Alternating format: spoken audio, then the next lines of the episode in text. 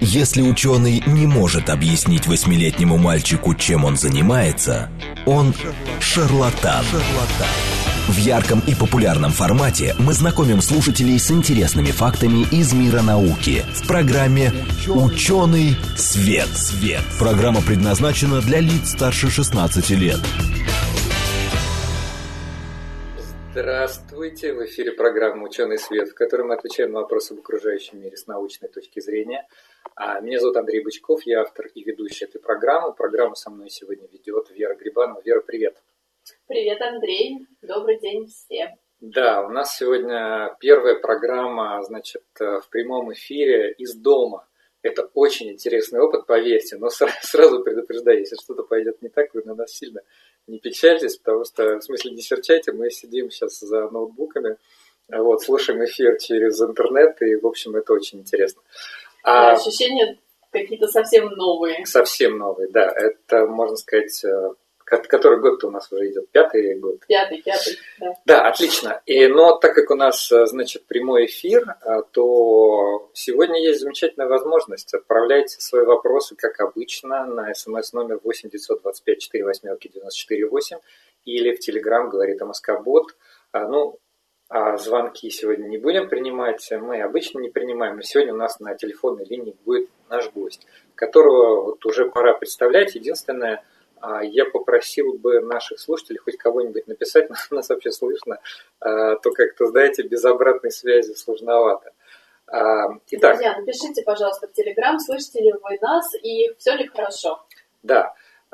И, соответственно, скажу, что сегодня у нас программа про химию. Коронавирус немножко всех, наверное, уже утомил. Мы сегодня будем говорить про... О, спасибо большое, Алексей. Алексей да, спасибо, Телеграм. Плюсик. Да, э, отлично, значит, нас слышно. Э, мы сегодня будем говорить о э, исследовать, об исследованиях. У нас в гостях будут два ученых, оба ученых химика. И ну, пора уже, наверное, приходить, переходить к представлению первого гостя. У нас в гостях Дмитрий Мазур, младший научный сотрудник химического факультета МГУ, кандидат химических наук. Дмитрий, добрый день. Я надеюсь, вы, вы меня слышите. Добрый день, Андрей. Добрый день. Дмитрий, Очень рад привет. вас снова слышать. Да, Дмитрий, и очень здорово.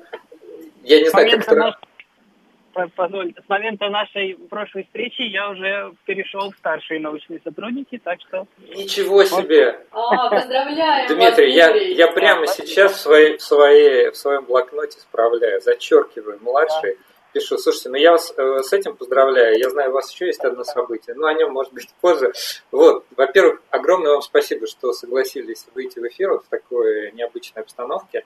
Вот, мы очень рады вас тоже слышать. Э, и Дмитрий у нас уже был в гостях, мы с ним говорили о таком методе, как хроматомасс-спектрометрия.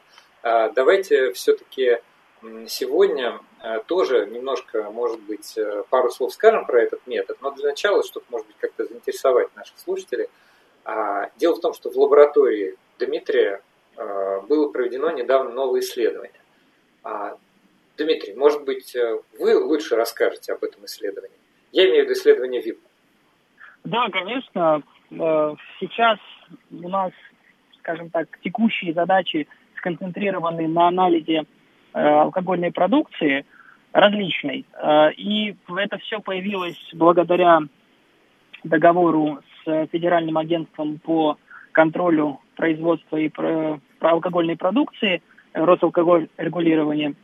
Э, договор, собственно, представляет из себя несколько этапов по созданию хемометрической базы данных для анализа различной продукции, не только вина. То есть мы начали с вина, но, конечно, она дальше будет распространяться на Э, другие напитки, в том числе крепкие.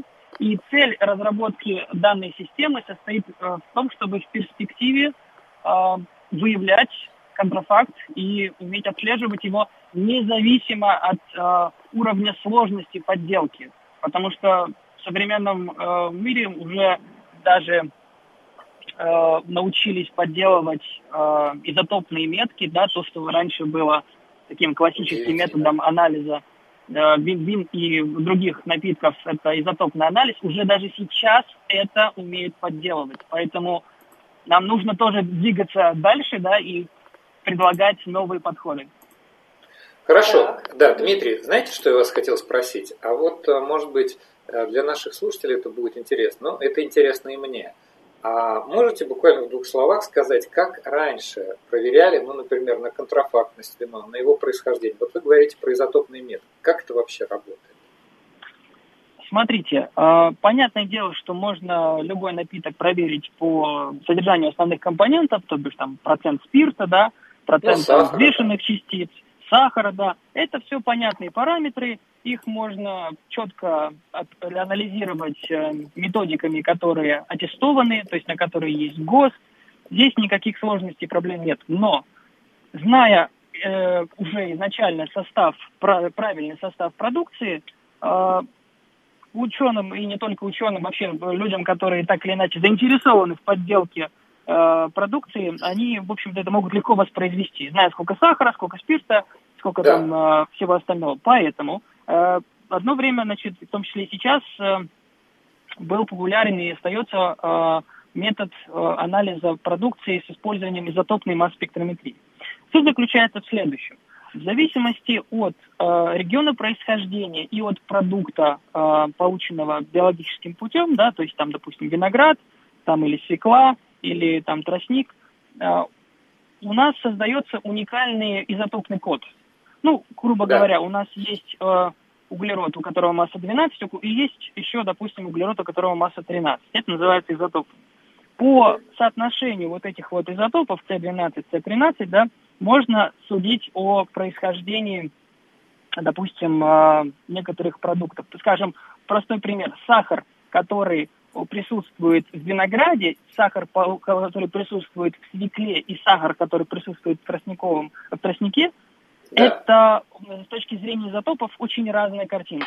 Поэтому ага. отличить, э, скажем, там, э, спирт, который получился с браживанием сахара там, виноградного, свекличного, либо тростникового, очень легко. Вот. Но проблема, которая возникла в последние десятилетия, при том, что на всю Россию три лаборатории, которые на постоянной основе контролируют э, различного рода продукцию вот этим методом, да, установлением изотопного состава, да, как-то эта информация просочилась. И, соответственно, люди, уже зная э, эту информацию, они, соответственно, чуть-чуть добавляют какого-нибудь там да, э, изотопно меченного спирта, либо сахара. Они подправили чуть-чуть, да, там много его не надо, там буквально, может быть, несколько грамм, потому что это достаточно дорогой продукт. Но несколько тем не менее, да. Сколько? Это на, на одну бутылку или на, на целую партию? Не-не-не, там, скорее всего, речь идет о партии, конечно, потому что там э, основного изотопа всегда больше. То есть, допустим, если мы говорим про углерод-12. Углерод-13 там всегда меньше, да. Плюс еще есть, например, углерод, э, извините, не углерод, кислород, да, у нас другой элемент с двумя тоже да. с двумя изотопами.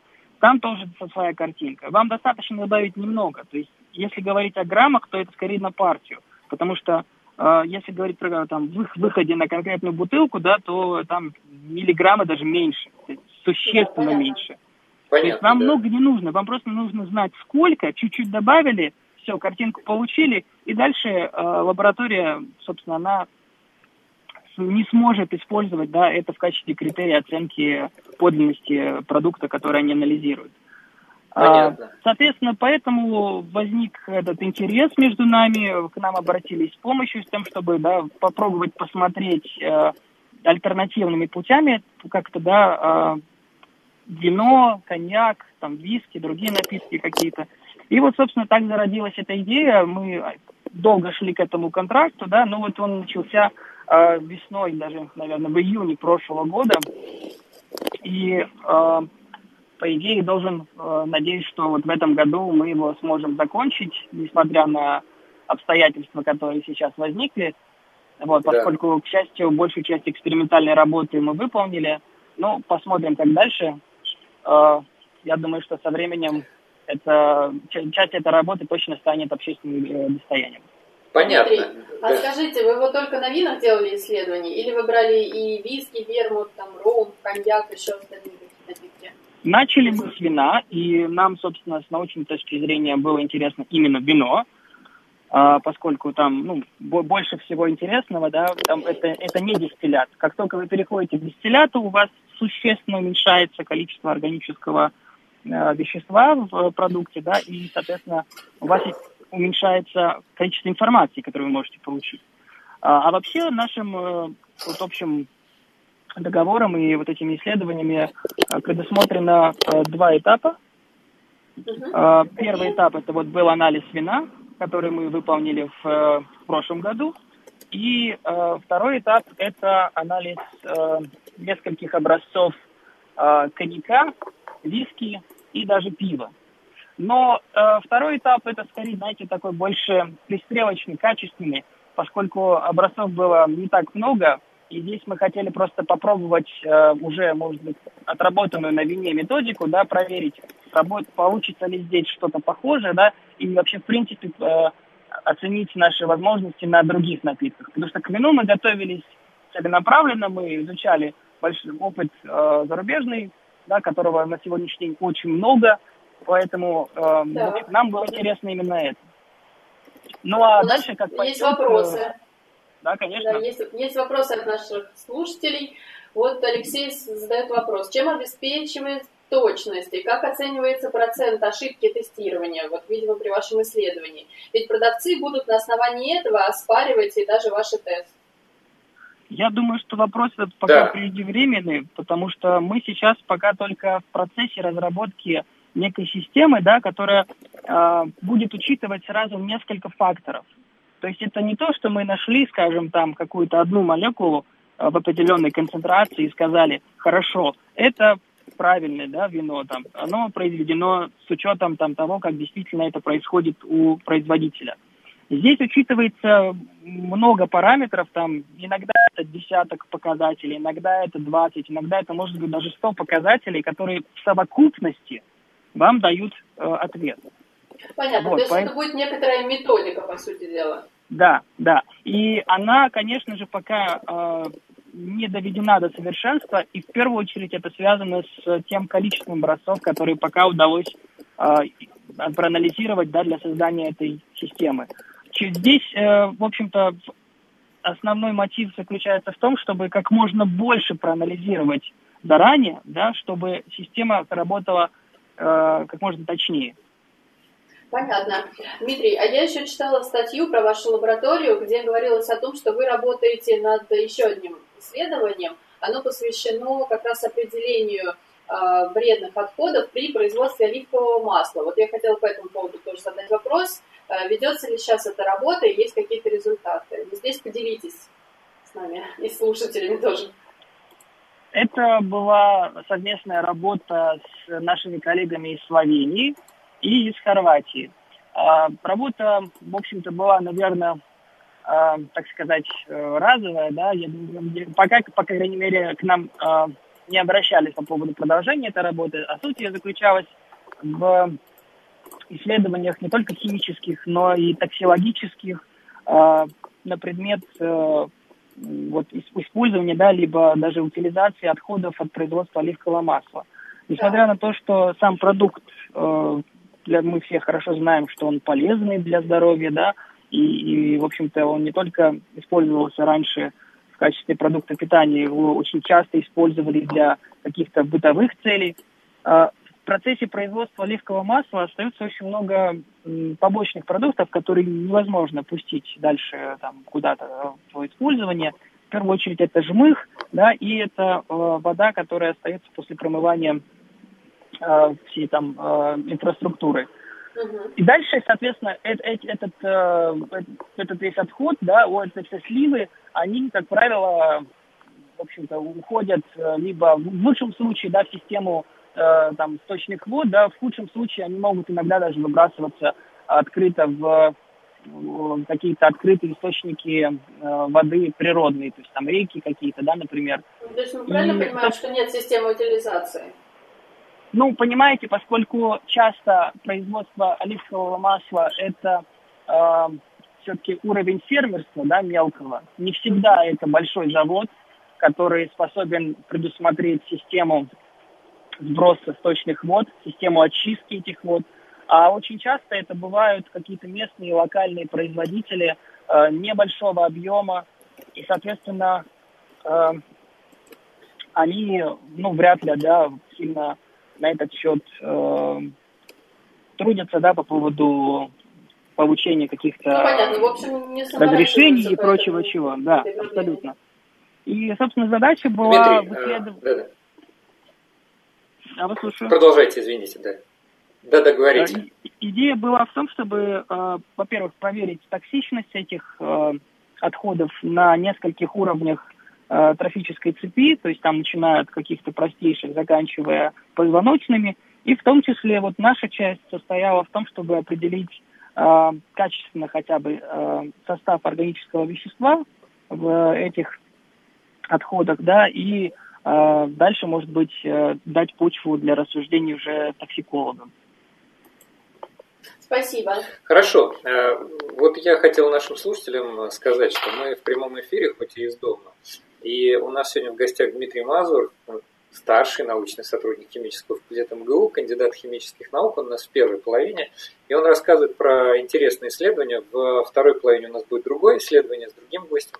Так вот, э, сейчас мы обсуждаем, ну, по крайней мере, начали с этого, с исследования ВИН, э, которое может дать нам очень точный метод а, защиты там, от контрафактной продукции. Ну, вы сейчас слышите. Вот, поэтому, если у вас есть какие-то вопросы, пожалуйста, 7, 8 925 4 восьмерки 94 8 или Телеграм говорит о Москобот. Мы читаем ваши сообщения, все видим. А, вот. А, соответственно, Дмитрий, я хотел спросить немножко, напомнить нашим слушателям, а что вот за метод вы используете? Вы используете метод хромата масс спектрометрии. Чем он хорош? А это же основной профиль вашей лаборатории, насколько я понимаю. Ну, скажем так, вообще говоря, наш профиль это в принципе масс-спектрометрия, не только хроматомасс-спектрометрия, поскольку это далеко не единственный метод, которым э, мы пользуемся. В целом, напомню, масс-спектрометрия это на сегодняшний день едва ли не самый распространенный метод, который используется для качественного и количественного анализа органических веществ. Хотя, конечно же, возможности данного метода распространяются широко за пределы органических веществ. Это и можно изучать и состав неорганического вещества, там, смотреть изотопный состав, то, о чем мы уже ранее с вами говорили. А мы конкретно пользуемся э, масс-спектрометрией высокого разрешения и э, хроматомасс-спектрометрией для анализа каких-то сложных смесей. Итак, э, хроматомасс-спектрометрия работает э, по принципу «разделяй и властвуй». Сначала вам нужно э, смесь, которую вы анализируете, поделить на компоненты, и после этого каждый компонент должен дать свой отдельный сигнал. Собственно, задача разделить – это у нас хроматография, задача идентифицировать, получить сигнал – это масс-спектрометрия. А за счет чего разделяются разные вещества, как разные типы молекул? Простите, не расслышал вопроса вашего. А, я имею в виду, за счет чего удается именно разделить в колонке вот эти вот разные вещества? А, ну, хроматограф... вообще метод хроматографии основан на том, что у вас есть некий твердый сорбент. Это, как правило, а, ну, он либо твердый, либо там иногда жидкий, нанесенный на колонку. Дальше суть заключается в следующем. Вашу смесь пропускают через эту колонку под давлением – либо газа, либо жидкости, в соответствии да, с тем, какой у вас метод газовая хроматография, либо жидкостная хроматография. Э, молекулы смеси, э, они, соответственно, имеют различную природу. Ну, как минимум, да, у них разный состав, разное строение, а они устроены, у них там разные функциональные группы. Они в соответствии с этим по-разному взаимодействуют с поверхностью этой колонки, которая там у вас здесь используется для разделения.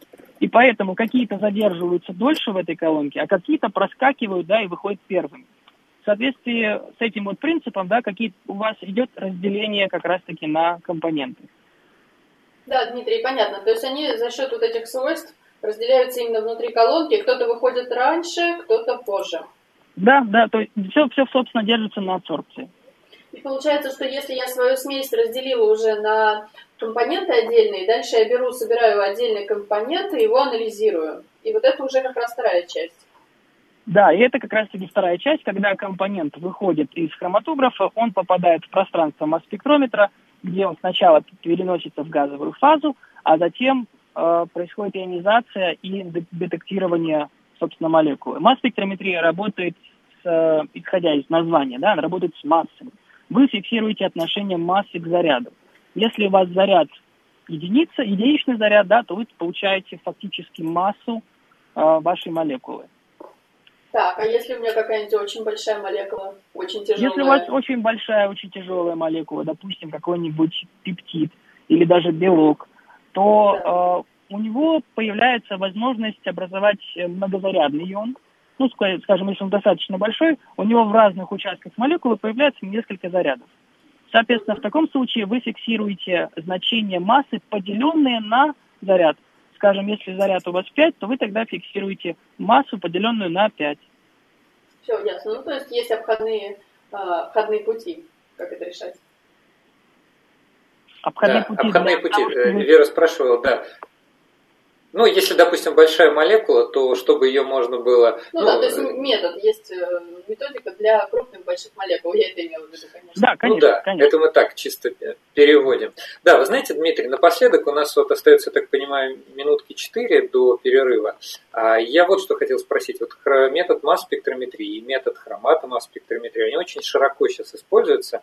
И я думаю, что вот, знаете, люди допустим, э, за последние там несколько недель, а то и месяцев, впервые услышали, например, название метода полимеразной цепной реакции, и до этого да. многие не знали, что вот многие исследования в медицине проводятся именно с помощью ПЦР. Вот мы да. тоже хотим рассказать про метод масс-спектрометрии и хроматомасс-спектрометрии. Можете из вашего опыта назвать, в каких направлениях там, современной науки, современной даже, ну не знаю, медицины или, может быть, э, э, современной промышленности используются вот эти методы? Ну, я бы, наверное, начал с того, что сейчас ближе всем. Это анализы биоматериалов, да, поскольку сейчас все как-то на темы вирусологии немножко повернулись, ну и в том числе, да, они как-то на теме медицинских анализов. Масс-спектрометрия используется там очень активно. А, то, что касается анализа каких-то конкретных молекул, ну, скажем, там просто холестерин, это все можно делать масс-спектрометрически.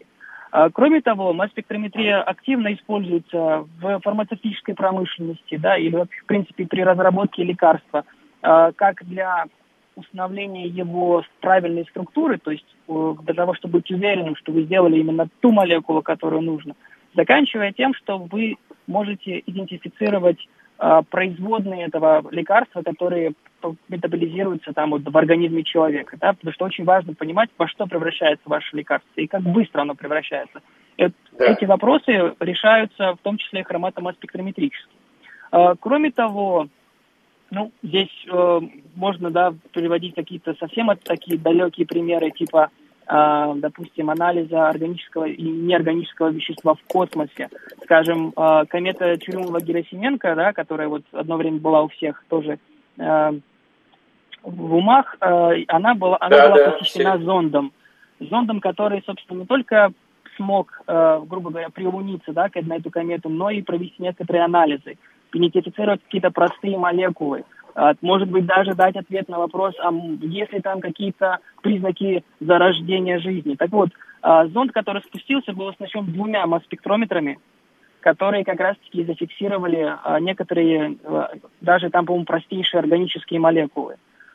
И мы вообще можем очень долго говорить о том, какого рода примеры, да, есть, они есть везде, то есть от очень далеких таких тем до таких бытовых совсем, которые знакомы, понятны каждому обывателю очень, очень полезный метод, и мне кажется, он именно а, имеет а, вот, приложение да, в жизни в разных сферах. Смотрите, коллеги, у нас остается менее 30 секунд. Я просто хочу тогда поблагодарить Дмитрия. Дмитрий, спасибо большое, что в такой необычной обстановке вы вышли на связь, а, рассказали нам про ваши исследования. Правда, спасибо, здорово. А, вот. Я напомню нашим слушателям, что у нас в гостях Дмитрий Мазур, старший научный сотрудник химического факультета МГУ, кандидат химических наук. Говорили мы про исследование ВИН, которое начинается, э, ну или уже продолжается в лаборатории Дмитрия. Мы пожелаем удачи. Э, Дмитрий, спасибо, и мы уходим на новости. В ярком и популярном формате мы знакомим слушателей с интересными фактами из мира науки в программе «Ученый свет». свет. Здравствуйте, в эфире программа «Ученый свет». Да, в которой мы отвечаем на вопросы об окружающем мире с научной точки зрения. Меня зовут Андрей Бычков, я автор и ведущий этой программы. А, надеюсь, нас сейчас слышно, кстати, получше, потому что у нас в первой половине были некоторые технические проблемы. Но сейчас кажется, что их уже нет, потому что я себя слышу, слышу сейчас намного лучше. Да, так что заранее просим прощения, если у нас еще какие-то будут баги. Знаете, это наш первый экспериментальный эфир такой. Мы выходим с Веры из дома, и ну, все достаточно необычно.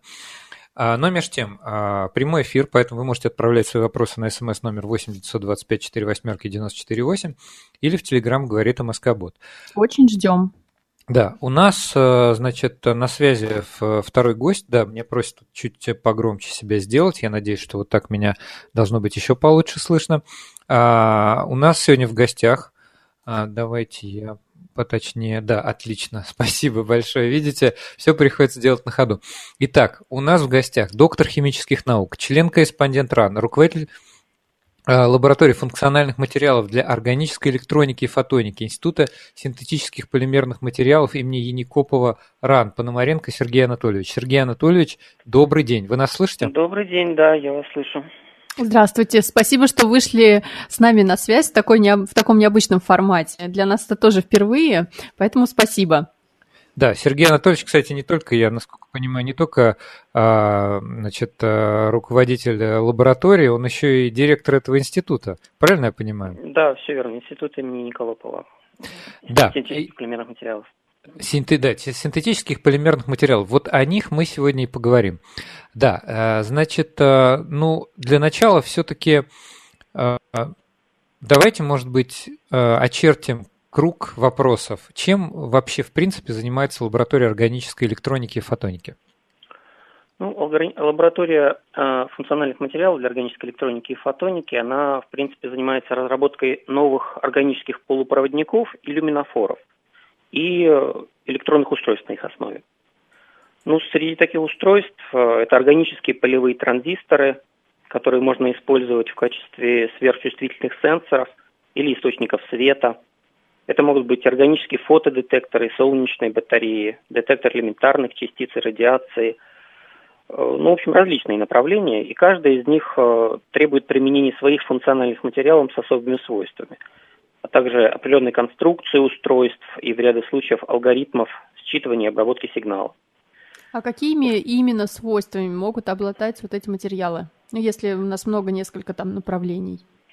Ну, в целом, вот общее то, что они обладают полупроводниковыми свойствами, либо они э, могут поглощать свет, либо излучать свет. Но в целом мы вот в работе пытаемся реализовать принцип от молекулы к устройству, то есть мы начинаем с дизайна и синтеза новых органических молекул, альгомеров, полимеров, их очистки, которая для электроники имеет особое значение, э, изучение их различных свойств, э, там, термических, оптических, стабильности, Затем мы разрабатываем технологии получения из них тонких пленок, потому что вот все вот эти устройства, о которых я говорил, они основаны на тонких пленках функциональных материалов. И вот э, если взять новый материал, каждая пленка требует вот своего подхода.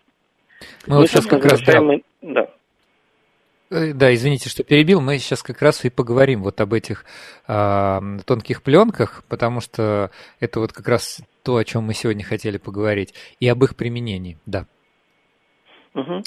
Ну вот из этих пленок мы изготавливаем разные устройства, измеряем их характеристики, пытаемся их оптимизировать. Э, ну, тут фактически оптимизируется каждый шаг, начиная с технологии изготовления устройств, технологии изготовления пленок. И иногда нам приходится, ну, собственно, часто даже изменять саму структуру самих молекул, пытаясь понять, что там нужно поменять, чтобы в устройстве это работало лучше. И вот да. в плане вот полного такого цикла устройства сенсоров, э, собственно, газовых сенсоров, наверное, мы вот наиболее продвинулись где мы начинаем именно от синтеза молекул и заканчиваем самим сенсором. А давайте об этом поговорим поподробнее. Да. Мы даже с Андреем готовились, смотрели некоторые ваши выступления, а, в которых вы, в частности, говорили как раз про газовые сенсоры. Расскажите еще раз вот для нашей аудитории, что это такое, зачем это нужно? Ну, если вот начать, в принципе, о сенсорах вообще, то сенсор – это да. устройство, которое позволяет нам получить какую-либо информацию об окружающем мире – ну, например, о том, светло или темно, тепло или холодно, мокро или сухо, это все мы получаем из каких-то сенсоров. Из мельчайших сенсоров состоят наши органы чувств. Это глаза, да. рот, нос, уши, кожа. Ну а вот в том мире, который человек создал, нас окружает вообще множество разных сенсоров и устройств, сделанных на их основе. И самые простейшие сенсоры это там термометр, микрофон, видеокамера. В любом сенсоре есть некий функциональный материал, свойства которого изменяются под воздействием ну, того, чего мы хотим обнаружить. Это либо явление, либо вещество. Э, ну, если взять такой самый простой пример, термометр обычный ртутный, да, то там вот это вещество функциональное, это ртуть которая изменяет свою плотность при изменении температуры. Она очень чувствительна, и он откалиброван таким образом, что мы, меряя температуру, по сути, следим за изменением объема ртути постоянной массы. Ну, если говорить об электронных устройствах, то там, конечно же, проще мерить там напряжение или силу тока, и тогда в этих материалах должны, э, в этих устройствах должны использоваться материалы, которые меняют вот эти параметры, меняют свои электрические свойства, либо оптические свойства под воздействием того, чего мы хотим обнаружить. Ну, если это газовый сенсор, ну, соответственно, под воздействием а, каких-то газов. То есть мы правильно понимаем, что появление какого-либо газа в минимальном количестве может изменить сигнал, который выдает нам сенсор? Да. Хорошо. А, ну вот, значит, э, новизна ваших сенсоров, насколько я понимаю, это именно в уникальности этих самых э, супертонких пленок. Насколько я понимаю, там вообще монослой, а мономолекулярный. Да. Ну, а...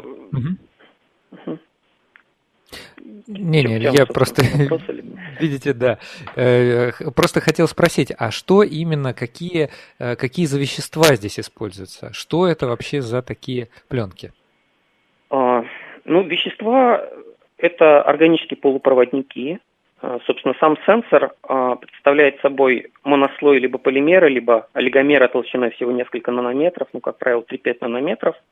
Но это только функциональный слой, свойства которого могут меняться – под воздействием газов. Чтобы это измерить, нам из него нужно сделать устройство.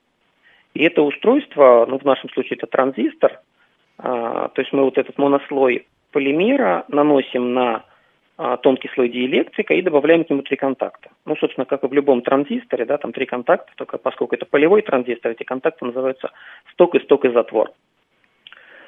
И вот так. такой транзистор, он, по сути, представляет собой комбинацию резистора и плоского конденсатора, который имеет общий элемент, вот этот самый монослой полимера.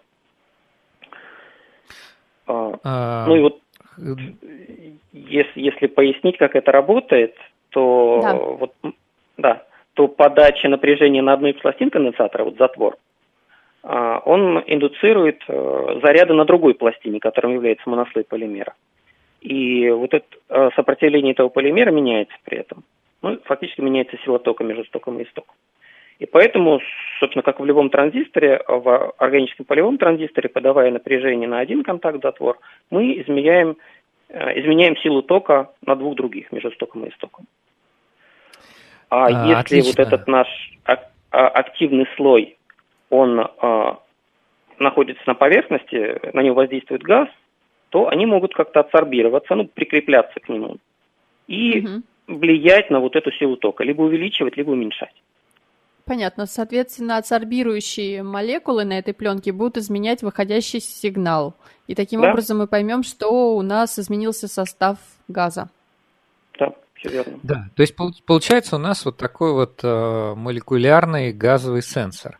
А, насколько я понимаю, у вас уже есть некое экспериментальное устройство, которое вы сделали, да, некий газо, газоанализатор, а, который уже непосредственно работает. То есть это не просто вот вы наблюдаете за адсорбцией на этих тонких пленках, уже есть непосредственно его техническая реализация. Э, да, мы начинали с того, что сделали э, сенсор ну, вот на два газа, это сероводород и аммиак. Э, то, ну, чтобы показать, что, в принципе, да, у нас не только есть идеи, но некое э, Вообще говоря, применение, скорее всего. Да, да? и есть какое-то применение этого. Э, собственно, ну, уникальность в том, что он работает при комнатной температуре, э, в отличие от других, скажем, газовых сенсоров, где нужно высокие температуры использовать. И он является компактным, то есть это ну, такое устройство чуть больше смартфона. Угу. А, ну, опять а же, вот стандартные именно... какие-то газоанализаторы недостаточно большие. Да, конечно, если кто с этим сталкивался, они представляют. И плюс, насколько я понимаю, вот у меня даже в домашней, так сказать, лаборатории есть э, пара, ну я даже не знаю, как это назвать, газовых сенсоров, может быть, вот, но они, внутри там обязательно есть нагрев. Вот, то угу. есть э, там есть некая цепь, которая прогревает, и э, потом дальше меняется каким-то образом электрическое сопротивление. А почему вы выбрали именно эти газы? Ну, дело в том, что мы э, как бы понимали, что наш сенсор, он очень чувствительный, здесь тоже главное попасть в нужную область концентрации, да, если у вас он слишком чувствительный, то большие концентрации он тоже не чувствует, тут на зашкале. А вот эти газы, они являются токсичными, и, скажем, э, их контроль важен в жилых зонах, э, ну, именно в тех концентрациях, в которых мы работаем, это где-то там десятки, сотни миллиардных долей. Э, ну и нам показалось Понятно. это перспективным с применением в экологии. Здесь же есть некие применения в медицине и, скажем, пищевой промышленности. То есть здесь разные есть варианты. Ну да, скорее Зачем всего, в пищевой промышленности это может быть востребовано. Многие продукты, продукты когда, э, простите, портятся, они как раз, значит, выделяют там либо H2S, либо, вы сказали, аммиак. Не, ну да, они могут, наверное, верно. и другие газы выделять, э, в принципе, при. Ну, ну прежде всего, это сероводород. Ну, мы знаем, что когда пища портится. Да, да, да. Ну, это имеется в виду белковая пища, да, поскольку да, белки да. там входят как раз э, с производной серы и азота, то там либо сам сероводород и аммиак, либо его производные, там меркаптаны, амины какие-то выделяются. И это вот на самом деле отдельное направление есть в науке, которое ну, с помощью различных газовых сенсоров пытаются а, применить их э, ну, вот, для контроля качества э, мяса и рыбы э, еще тогда, когда человеческий нос не чувствует. То есть вот для этого газовый сенсор должен быть более чувствительным, чем человеческий нос. И тогда вот прямо можно там по часам mm-hmm. посмотреть, насколько сколько времени прошло. Соответствует ли дата выпуска тому, чего написано. Скажите, а у вас были уже какие-нибудь опыты применения в какой-нибудь продукции, например, готовый прототип, чтобы он продавался производителю и использовался? Ну вот так, что продавался производителю, нет. Прототип у нас есть. Мы его активно используем в своих научных исследованиях. Мы раздаем а, тоже а, различным фирмам, в том числе и не только в России, а, чтобы они для своих технологий а, попытались это применить, использовать. А, ну вот пока еще для конкретного применения не дошло. Здесь много перспектив. Угу. Ну, мы над этим работаем. Мы не да, так давайте... давно как бы, этим занимаемся. Ага. Ну и здесь, здесь на самом деле много Хорошо, чего это... нужно еще доисследовать, чтобы это вот реально работало. А, у меня есть небольшое дополнение. Давай. Я эм, общалась некоторое время назад как раз э, с коллегами. Я так понимаю, они тоже работают тут как раз в институте, а, откуда наш гость сегодня. И тоже с ними общалась на тему того, как можно придумать эм, тон, на тонкой пленки некоторый сенсор, как индикатор, который бы показывал, эм, что вся партия мяса, например, испорчена, или мороженого, или там замороженного мяса, которое было несколько раз переморожено.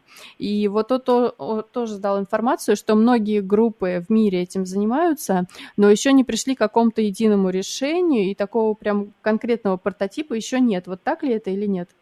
Ну, вы знаете, это горячая точка, на самом деле. Этим занимаются многие фирмы. У нас тоже был контракт с фирмой, про который я сейчас не могу рассказывать. А, то есть они смотрят э, разные варианты решений, а, ну и отбирают то, что пойдет в промышленность. С другой стороны, здесь тоже ведь надо понимать, что вот этот контроль качества, он ведь не все в этом заинтересованы, скажем, покупатели заинтересованы, а продавцы, наверное, не очень. Ну, так что здесь могут быть и такие моменты, тормозить это внедрение. Да. Конечно. Да, а давайте я нашим слушателям напомню, что у нас в гостях сегодня Пономаренко Сергей Анатольевич, доктор химических наук, член-корреспондент РАН, руководитель лаборатории функциональных материалов для органической электроники и фотоники Института синтетических полимерных материалов имени Е. Николопова РАН и директор этого института. А, у нас есть вопросы. Да, у нас есть вопросы от слушателей. Во-первых, я наконец открыл эту вкладку. Я рад всех приветствовать, нас, наших постоянных слушателей. Здравствуйте, мы очень рады вас читать. Из дома это что-то вообще абсолютно уникальное.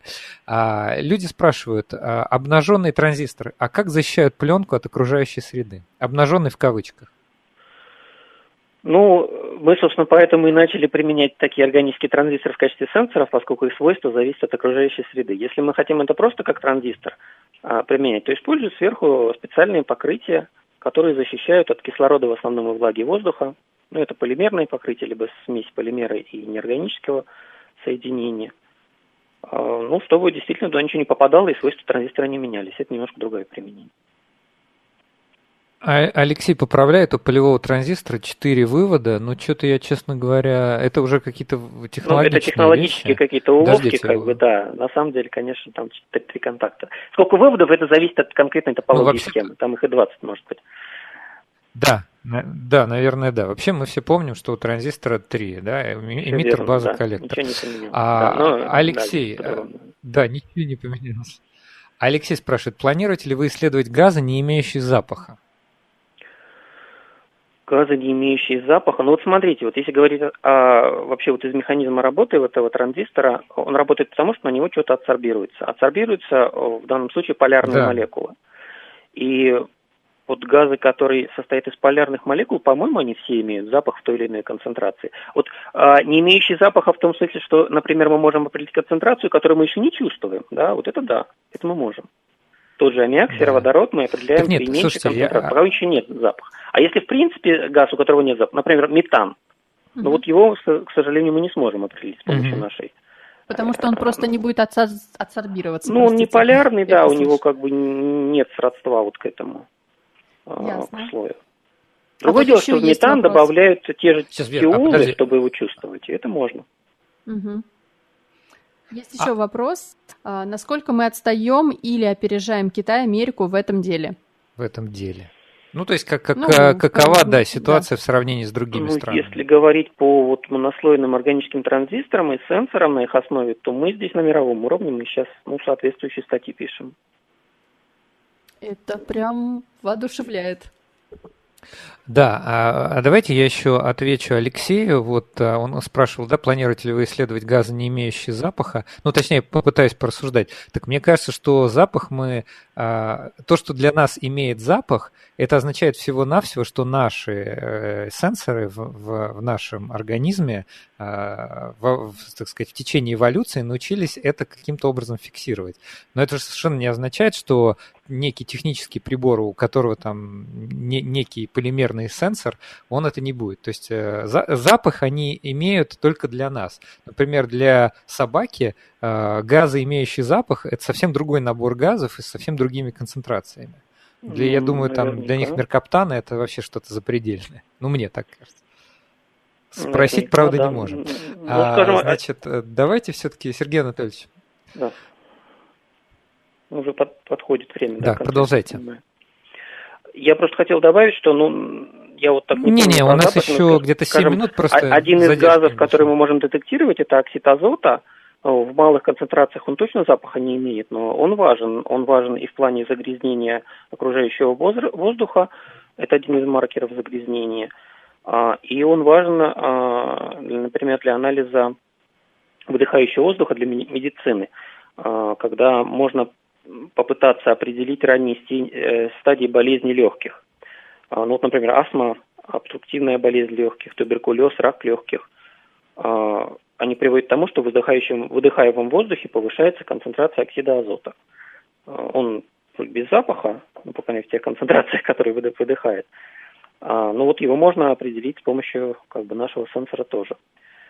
Ну и вот, кстати, сейчас собак пытаются натренировать, да, на определение вот это да, вот. больных, э, в том числе э, там вирусной пневмонии, да, которая тоже является нарушением легких. Возможно, здесь тоже соб... не что иное, как собаки чувствуют тот самый ИНО ну, либо там более сложную смесь газов. В всяком случае, есть такие сообщения. Быть может, вот этот сенсор здесь тоже мог бы помочь. Да, Но вот это требует, конечно, отдельных исследований. Это перспективное направление, мне кажется. Да. Слушайте, а вот еще такой необычный вопрос. Э, значит, да, кстати, вот хочу сказать нашим слушателям, тема интересная. Это вот, понимаете, вам рассказывает ученый, который на острие науки, вот я посмотрел э, публикации, которые выходят у лаборатории института, там в хороших журналах э, много публикаций, вот, например, за последний год. Так что пользуйтесь возможностью, если вам действительно интересно, 8 925 4 восьмерки 94 8 это смс, или Телеграм говорит МСК-бот, потому что мы в прямом эфире. Я хотел задать вопрос, э, хотел задать вопрос. Сергей. Анатольевич, вот, да. вопрос был такой, а не задумывались о такой перспективе? Например, сейчас же идет все мини миниатюризация, нельзя ли, например, в каком-нибудь э, телефоне мобильном вот это было бы разместить, или, например, в автомобиле, и, скажем, э, тестировать, ну не тестировать, а в смысле определять концентрацию, например, уксусного альдегида или там, не знаю, этилового спирта а, с таким применением. Нажали на кнопку или скачали приложение – и, соответственно, показывает э, допустимый или недопустимый уровень, э, значит, э, допустим, опьянения или там концентрации. Да. Ну, смотрите, э, с опьянением здесь на самом деле рынок-то этот уже заполнен, здесь много всяких вариантов на любой вкус и цвет, да. То Но там это... какие-то мини-хроматографы используются тоже с подогревом, насколько я понимаю. Ну, подогрев это как бы не самая большая проблема. А, другое дело, что на спирт, скажем, он у нас гораздо менее чувствителен, чем на другие там газы. А, то есть мы вот это как... Алло. Наоборот, у нас мы, мы это считаем, что у нас преимущество, если бы на вредные газы а, как бы настроили, Алло, да, то есть у нас чувствительность там к другим слушать. там на порядке меньше, и это как бы... Ну, есть такое понятие, как селективность, да, если ваш сенсор будет любой газ чувствовать, то понятно, что в известной смеси, если там только один газ меняется, вы можете Алло. определить, а в неизвестной нет. Я пропал? Алло. Коллеги, вас не слышно. Пропали, а вот, суть по всему, пропали мы. Нет, да, я, после... я, я вот вас слышу. Да, отлично. Супер. Извините, да, супер. мы не, буквально да. на несколько секунд пропали. Да, видите. Да, ну, да. сама, сама идея насчет компактного использования, да, конечно, мы на ней думали. А, ну вот, скажем, в машине, там, в холодильнике, я не знаю, в кондиционере, еще где-то. Э, для того, чтобы в смартфоне, ну, это, это еще больше минимизации требует, но я думаю, что если поработать над этим, наверное, это тоже возможно. Слушайте, это да, это вообще будет интересно. Ну, вот вы спрашивали, у нас где-то еще буквально две с половиной минутки. А может быть, поделитесь, э, в каких еще направлениях применений вы вот раздумывали над своими сенсорами? Или, может быть, в вашей лаборатории ведутся работы по такие вот у вас же называются функциональные материалы, да, а для органической электроники и фотоники. А в каких еще перспективных интересных э, направлениях э, вот э, вы ведете деятельность? Ну вот мы делаем еще фотодетекторы. А, это вот тоже на основе органических материалов, фотовольтаические ячейки. Из них можно делать либо солнечные батареи, либо фотодетекторы. Вот мы пытаемся тоже сделать некий вариант фотодетекторов, аналог рецепторов там, человеческого глаза, скажем чтобы можно То было есть э, как-то... системы искусственного зрения, грубо говоря? Ну, не совсем, это скорее ближе к медицине, что если вот нарушено зрение, как бы, да, и нет, а, рецепторы а, повредились, но остались нервы, то тогда uh-huh. есть такие работы в мире, туда добавляют органический полупроводник, а, который тоже вот под воздействием света там появляются заряды, и эти заряды начинают чувствовать рецепторы. Вот в таком направлении мы тоже работаем. Алексей спрашивает в продолжение. В холодильных промышленных аппаратах используют аммиак. Есть утечки, и они допустимы. Способен прибор указать концентрацию? Да, конечно. Ну, вот видите, короткий вопрос, короткий ответ. Э, я вижу, что у нас уже меньше минуты до конца. А, Сергей Анатольевич, я хотел поблагодарить вас за участие. Знаете, вот я говорю, немножко какие-то технические накладки бывают, но этот формат интересный. Вот. Э, вы очень интересные вещи рассказываете.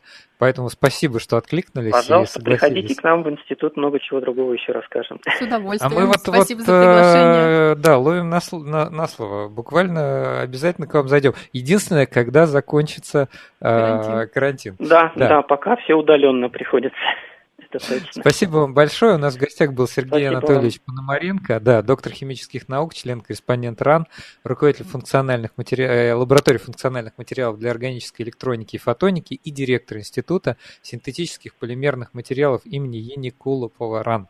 Ениколопова. А, всем до следующей субботы. Вот сегодня такая у нас была экспериментальная программа. Мы вышли из дома. Ну, надеюсь, что-то получилось. Если что-то недополучилось, не серчайте, не, не сердитесь строго. Услышимся в следующую субботу.